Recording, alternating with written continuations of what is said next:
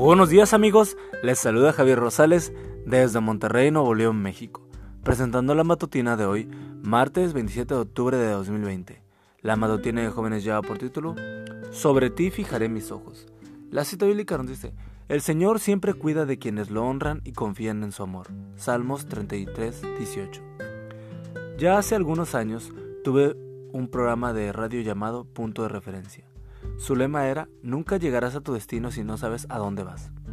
Muy cierto. ¿Cómo puede decir llegué si no sé cuál es la meta? La importancia de saber hacia dónde nos dirigimos la ilustra muy bien Lewis Carroll en Alicia en el País de las Maravillas. En un momento del relato, Alicia llega a una encrucijada e insegura sobre qué dirección tomar le pregunta al gato, ¿por dónde debo de ir? ¿Hacia dónde vas? inquiere a su vez el gato. No lo sé, responde Alicia. Entonces cualquier camino que tomes te llevará. Durante mis años juveniles tuve dificultades para definir el camino profesional que debía seguir. Un día, mientras cursaba estudios secundarios, decidí escribir para un periódico escolar. El artículo gustó y a mí me entusiasmó la idea de seguir escribiendo. Al poco tiempo, los directivos pidieron a la institución que siguiera escribiendo y después ellos me pidieron que fuera director del periódico. Recuerdo que se llamaba Impacto. Acepté y sin lugar a dudas allí descubrí mi gusto por las letras. No sé si, te interesa saberlo, pero te cuento que estudié periodismo y me gradué de comunicador social. Alrededor de ese tiempo acepté a Cristo como mi Salvador y decidí que no sería un simple comunicador social, sino un comunicador del Evangelio. Durante varios años serví como pastor de iglesia pero ahora me dedico de lleno a predicar el nombre de Jesús por medio de las publicaciones. ¿Por qué te cuento todo esto? Porque creo firmemente, firmemente que Dios, fiel a su promesa, me ha guiado durante todos estos años, tal como lo dice nuestro texto de hoy. Sus ojos han estado sobre mí. ¿Y tú? ¿Ya sabes hacia dónde vas? Nunca llegarás a menos a que lo sepas. Te propongo que le pidas a Dios que te revele qué plan tiene para ti él lo hará con gusto. Y lo mejor es que no solo te mostrará el camino, sino también sus ojos estarán sobre ti durante todo el trayecto. Muéstrame, Señor, el camino que debo seguir y fija sobre mí tus ojos. Y bien amigos, en esta mañana quiero mandar un saludo para mi amigo y hermano en Cristo, Brian Vergara Santiago. Él vive en Ciudad de México y mandamos un saludo hasta allá diciendo que Dios lo continúe bendiciendo, prosperando, que lo, le dé mucha vida, salud y que también bendiga sus decisiones que él tomará. Él se casará muy pronto y deseamos que él pueda eh, ser feliz y que pueda bendecir también a su novia y a su futura esposa. Deseamos que ahora aquellos que son jóvenes puedan decidir poner a Cristo Jesús en primer lugar. Le deseamos lo mejor, muchas bendiciones y que el Señor pueda ser el director de su vida. Y amigo y amiga recuerda que Cristo viene pronto y debemos de prepararnos porque el cielo no será el mismo si tú no estás allí. Nos escuchamos hasta mañana. Hasta pronto.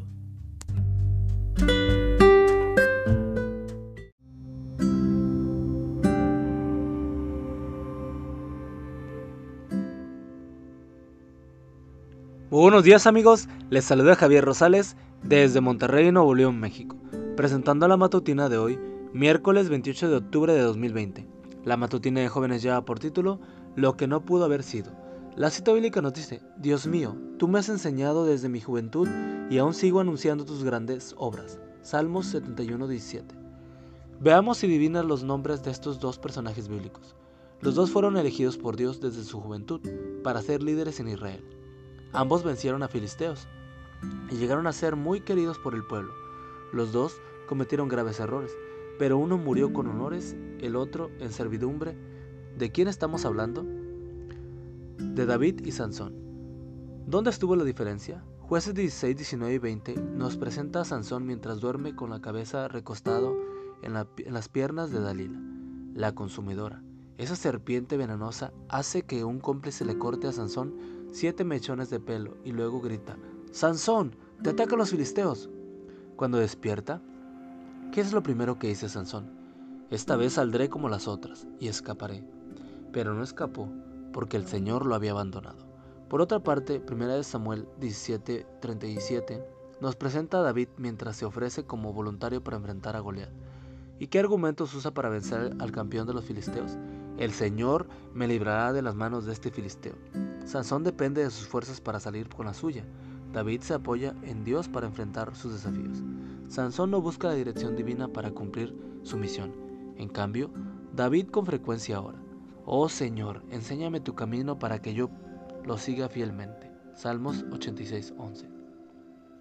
Las únicas oraciones que se conocen de Sansón fueron una para no morir de sed, jueces 15:18, y la otra cuando pidió fuerzas para, a Dios para derribar las columnas del templo, 16:28.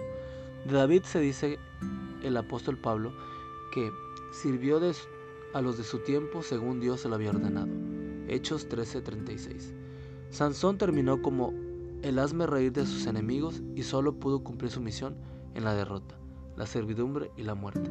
Patriarcas y Profetas, página 550. ¿Te imaginas lo que Sansón pudo haber logrado si al igual que David hubiera orado, Señor, enséñame tu camino para que yo lo siga fielmente? ¿Qué tal si tú ahora mismo le pides a Dios que te muestre el camino que debes seguir y te dé poder de lo alto para cumplir fielmente tu misión en la vida? Señor, quiero que mi vida glorifique tu nombre. Lléname de tu espíritu para lograrlo, comenzando hoy. Y bien amigos, en esta mañana quiero mandar un saludo para mi amiga y hermana en Cristo, Yerdimar Vivas. Ella es venezolana, pero vive aquí en Montemorelos, Nuevo León y le mandamos un saludo deseando que Dios la continúe bendiciendo, prosperando, que ella pueda continuar con sus metas y sus sueños que ella tiene y que Dios pueda ayudarla a cumplir esos sueños. Deseamos lo mejor, bendiciones, mucha salud y que ella pueda seguir el camino de nuestro gran Dios ahora que ella es joven. Y amigo y amiga, recuerda que Cristo viene pronto y debemos de prepararnos porque el cielo no será el mismo si tú no estás allí. Nos escuchamos hasta mañana. Hasta pronto.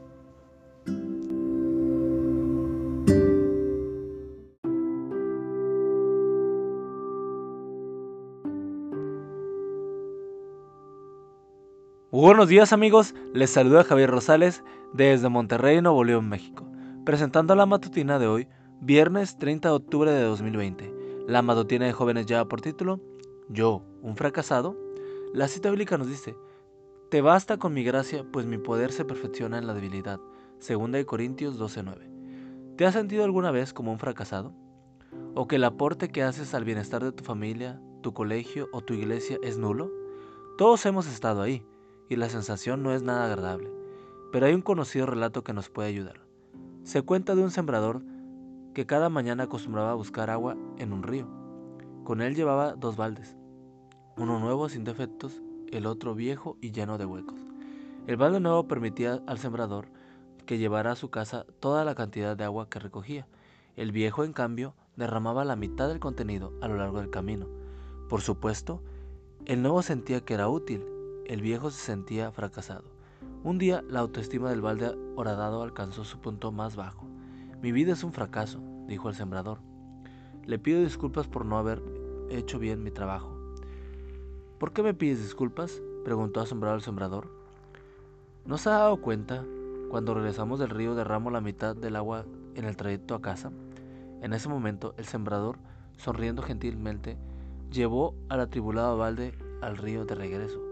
Mientras recogía, mientras recorría la ruta acostumbrada, el hombre le pidió que observara con atención las hermosas flores del camino.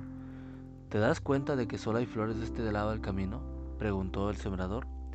Pues sí, pero ¿qué hay de especial en ello?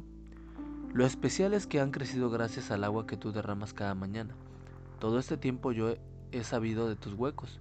Por eso sembré semillas de distintas flores solamente de este lado del camino. Al compararte con tus amigos, ¿desearías poseer algunas de sus virtudes? A veces sientes que los demás, que los envidias. Escucha bien, Dios no se equivocó al crearte. Él es muy sabio como para malgastar su tiempo creando algo inservible.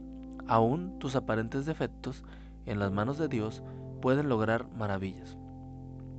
Por lo tanto, colócate en tus manos y pídele que haga de ti un instrumento útil, listo para que lo que venga, capaz de cumplir cabalmente su misión en esta vida.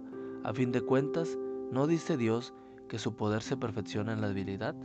Señor, usa hoy mis virtudes y también mis defectos de un modo que glorifiquen tu nombre. Y bien amigos, en esta mañana queremos dar un saludo y un gran abrazo y muchas felicitaciones para nuestras hermanitas, queridas amigas Karen y Karina Espinosa. Ellas son cuatas y les deseamos un feliz cumpleaños hoy porque ellas están cumpliendo años de parte de su sobrina Aremi Espinosa. Ellos viven aquí en Monterrey, Nuevo León y deseamos que se la pasen muy bonito, que hoy que han cumplido un año más, que Dios las pueda prosperar, bendecir y que les dé mucha vida y salud y que ellas puedan estar inmensamente felices con sus familias, con sus esposos, con sus hijos y que puedan seguir cumpliendo muchos años más y que puedan estar preparándose cada día para cuando Cristo Jesús venga. Les deseamos lo mejor, muchos abrazos, bendiciones y queremos pastel.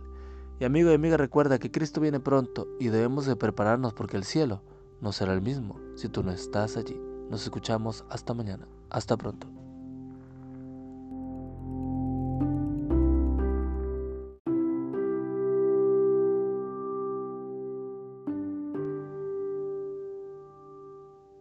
Buenos días amigos, les saluda Javier Rosales desde Monterrey, Nuevo León, México, presentando la matutina de hoy, viernes 30 de octubre de 2020.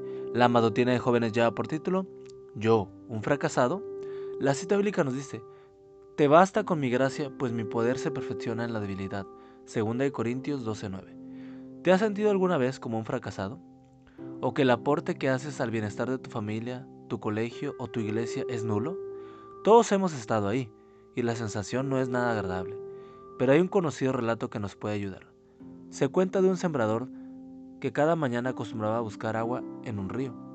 Con él llevaba dos baldes, uno nuevo sin defectos, el otro viejo y lleno de huecos. El balde nuevo permitía al sembrador que llevara a su casa toda la cantidad de agua que recogía.